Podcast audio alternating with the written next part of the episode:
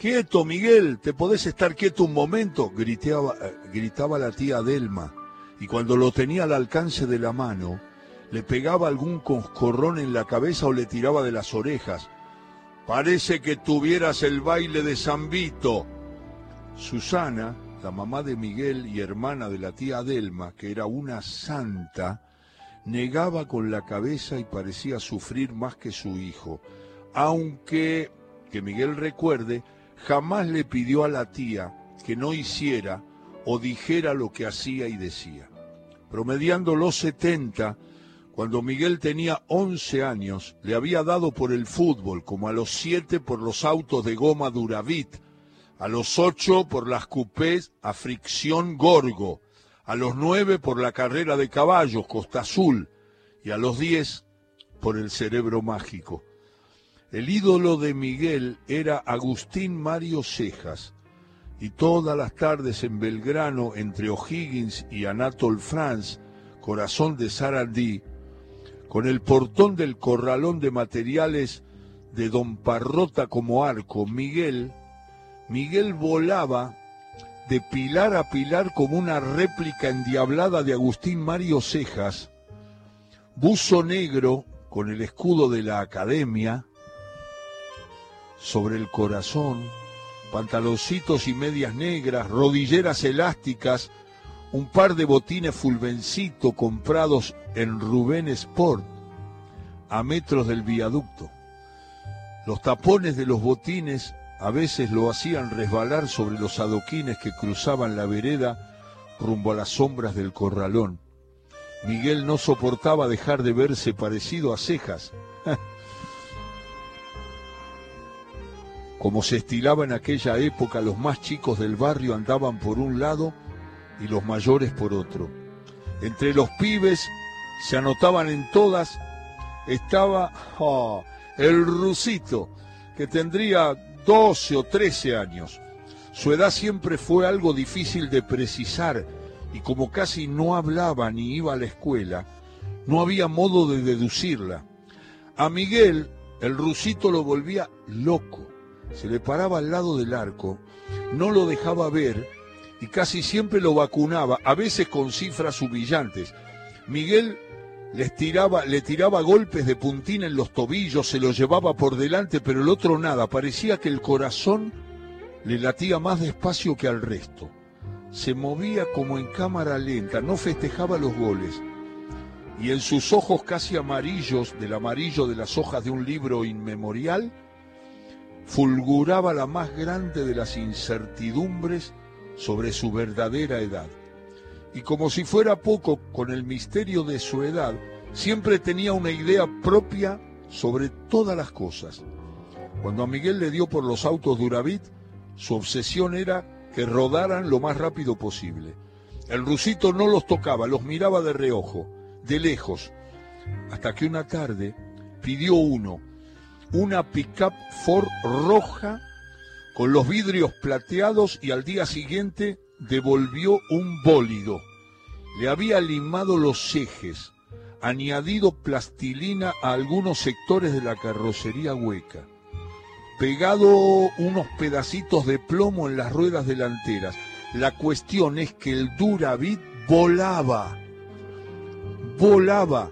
Lo mismo hizo con una Ferrari Gorgo a fricción. Miguel quería que llegara lo más lejos posible, pero sus esfuerzos se limitaban a frotarla maníacamente contra el piso hasta sacarle chispas. No se sabe cómo el rusito duplicó la máxima distancia que había logrado Miguel con un envión casi displicente de su mano izquierda, porque él era zurdo como don Juan Manuel de Rosas, una de las pocas frases que solía repetir. Con la carrera de caballos Costa Azul, que era una pista de hule, sujetada por un alambre a una base con manivela, pista sobre la que se colocaban caballitos de plomo que vibraban cuando se hacía girar la manija y se adelantaban los unos a los otros hasta el emocionante cruce del disco, y pasaba algo parecido. El rusito parecía saber qué caballo ganaría y les curvaba delicadamente las patas flexibles como si los acariciara para que le dieran el triunfo el caso del cerebro mágico ya es eh, eh, es más explicable. Se trataba de un acertijo con una bombita, pilas, dos terminales que al hacer contacto sobre un circuito de papel metálico la encendían. Sobre el circuito se colocaban planchas de papel con casilleros que contenían preguntas y respuestas. Se apoyaba un, un, terminal sobre una pregunta. Y si el otro terminal daba con la respuesta correcta, la bombita se encendía. El rusito se quedó mirando a los pibes casi un mes de un día para el otro, empezó a responder correctamente a todas las preguntas. La bombita cada vez que la apoyaba a los dos extremos resplandecía de gratitud. Y eso que no iba a la escuela era nuestro comentario. A la tía Delma, por alguna razón, el rusito no le gustaba. Pero siempre se lo ponía como ejemplo a Miguel por su carácter reposado y paciente. Cuando en el barrio se pusieron de moda los penales, Miguel encontró una nueva afición. Resulta, y esto es nuestra historia, resulta que la última fecha del Metropolitano de ese año, el 27 de julio, Racing recibía a Independiente. Ganaba Racing 1 a 0 y a los 21 minutos hubo un penal para Independiente. Sí, Aníbal Tarabini tuvo que patearlo tres veces porque Ceja se adelantaba siempre. El árbitro, Humberto de la Casa, primero advirtió al arquero, luego lo amonestó, sin tarjeta porque todavía no se usaban. Y luego convalidó el gol porque si no, beneficiaba al bando infractor. Independiente ganó 3 a 2 con un gol de Yazalde faltando nueve minutos y fue campeón porque marcó un gol más que River. A Miguel lo único que le interesó fue que Cejas había atajado dos penales. Entonces empezó a practicarlos con un ritmo de arma automática. Enfrente del corralón de Don Parrota vivían las hermanas Elvira y Cunina.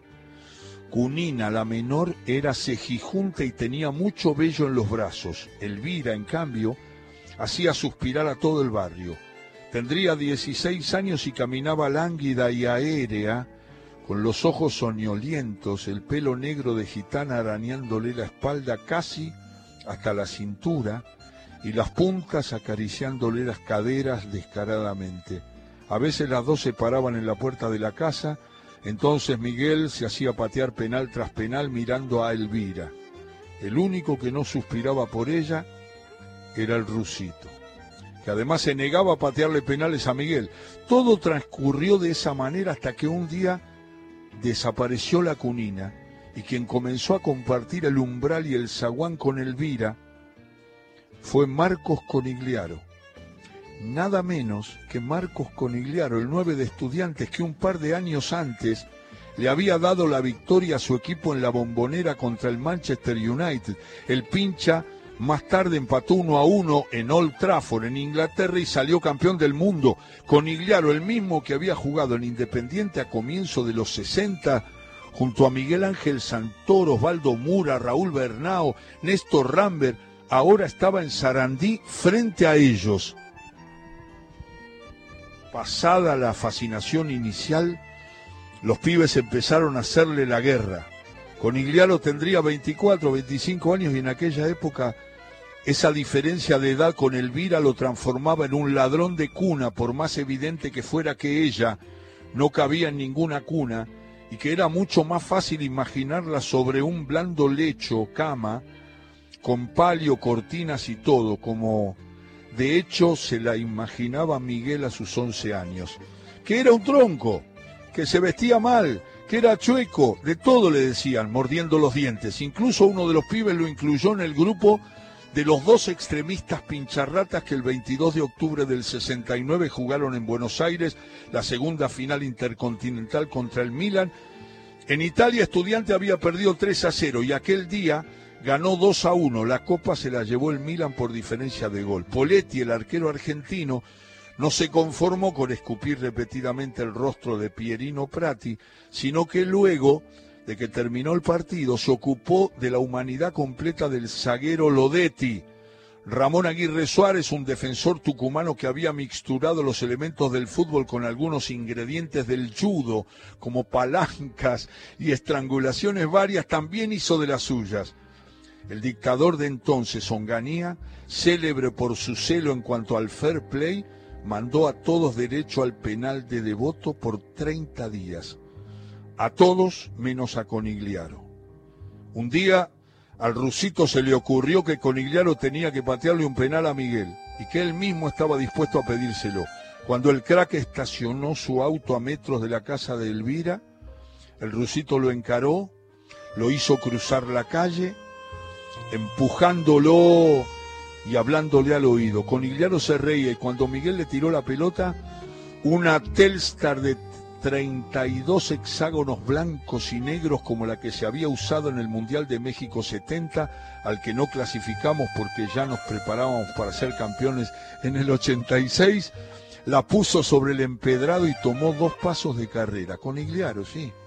El rusito se había acercado a Miguel y le musitó, va a tu derecha a media altura. Miguel le tiró un puntinazo en los tobillos, como hacía cuando se le ponía delante para martirizarlo a goles, y miró la vereda de enfrente, donde Elvira contemplaba la escena con aquellos ojos que eran como banderas a media asta. Pateó con Igliaro, voló Miguel hacia su derecha, su costado más incómodo porque al igual que el rusito Miguel era zurdo, y le atajó el penal sin retener entre el griterío de los pibes que lo abrazaban, las risas de Conigliaro que pedía revancha y el dolor del golpe que se había pegado en el codo, atinó a ver el umbral de su desvelo donde el rusito, con una seriedad de pompa fúnebre, conversaba con Elvira, que se reía como nunca antes Miguel la había visto reírse. A la semana todos se dieron cuenta que Conigliaro ya no iba por Sarandí, que al rusito se lo había tragado la tierra y que ni Elvira ni la cunina aparecían por la puerta de la casa. A los pocos meses, Miguel se mudó a Palermo, cambió de gustos, de actividades, sin curarse nunca del baile de San Vito. La tía Adelma redujo las protestas, los coscorrones y las tiradas de oreja. Susana siguió siendo una santa y amigos nuevos reemplazaron a los que habían quedado detrás. Volvió apenas un par de veces al barrio, a comienzo de los 80, ya se había recibido de profesor de educación física, estudiaba arquitectura, se había comprado una bicicleta inglesa de carrera con el cuadro Carlton y los cambios Raleigh, se entrenaba para una pentatlón y cambiaba, caminaba por la calle Corrientes pensando en ir al pub El Corralón, donde actuaban Federico Peralta Ramos, Omar Chaván, Andrés Calamaro, Miguel Zabaleta y Pipo Chipolati. Casi se la lleva por delante, pero aunque ella estaba de espaldas, o precisamente por eso, se dio cuenta inmediatamente de que era Elvira. Habían pasado diez años. La acompañaba un tipo apenas más bajo que ella, trajeado y con el pelo finito y enrulado. Miguel no resistió la tentación de cruzar al menos algunas palabras con ella. Le dijo, Elvira, Vos sos Elvira, ¿no? Elvira lo miró. Sí, ¿y vos quién sos? Miguel se atropelló en explicaciones. Se puso nervioso. Datos, qué sé yo. El corralón de Don Parrota empezó a decir, el viaducto Belgrano entre O'Higgins y Anatole France.